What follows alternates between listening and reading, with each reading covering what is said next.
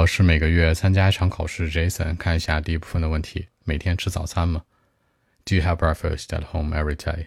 我每天在家都吃早餐呀，因为跟我爸妈住一起，他们能吃到，那我也会给我带一份儿。但我们吃的不一样，我吃牛奶面包什么的，他们更爱吃传统的包子、啊、粥啊什么的，是这样的一件事儿。我觉得每天能跟他们一起吃早餐，超幸福的。OK。Actually, yes, because now I'm living with my parents, you know, and certainly. They will have breakfast every morning and me too.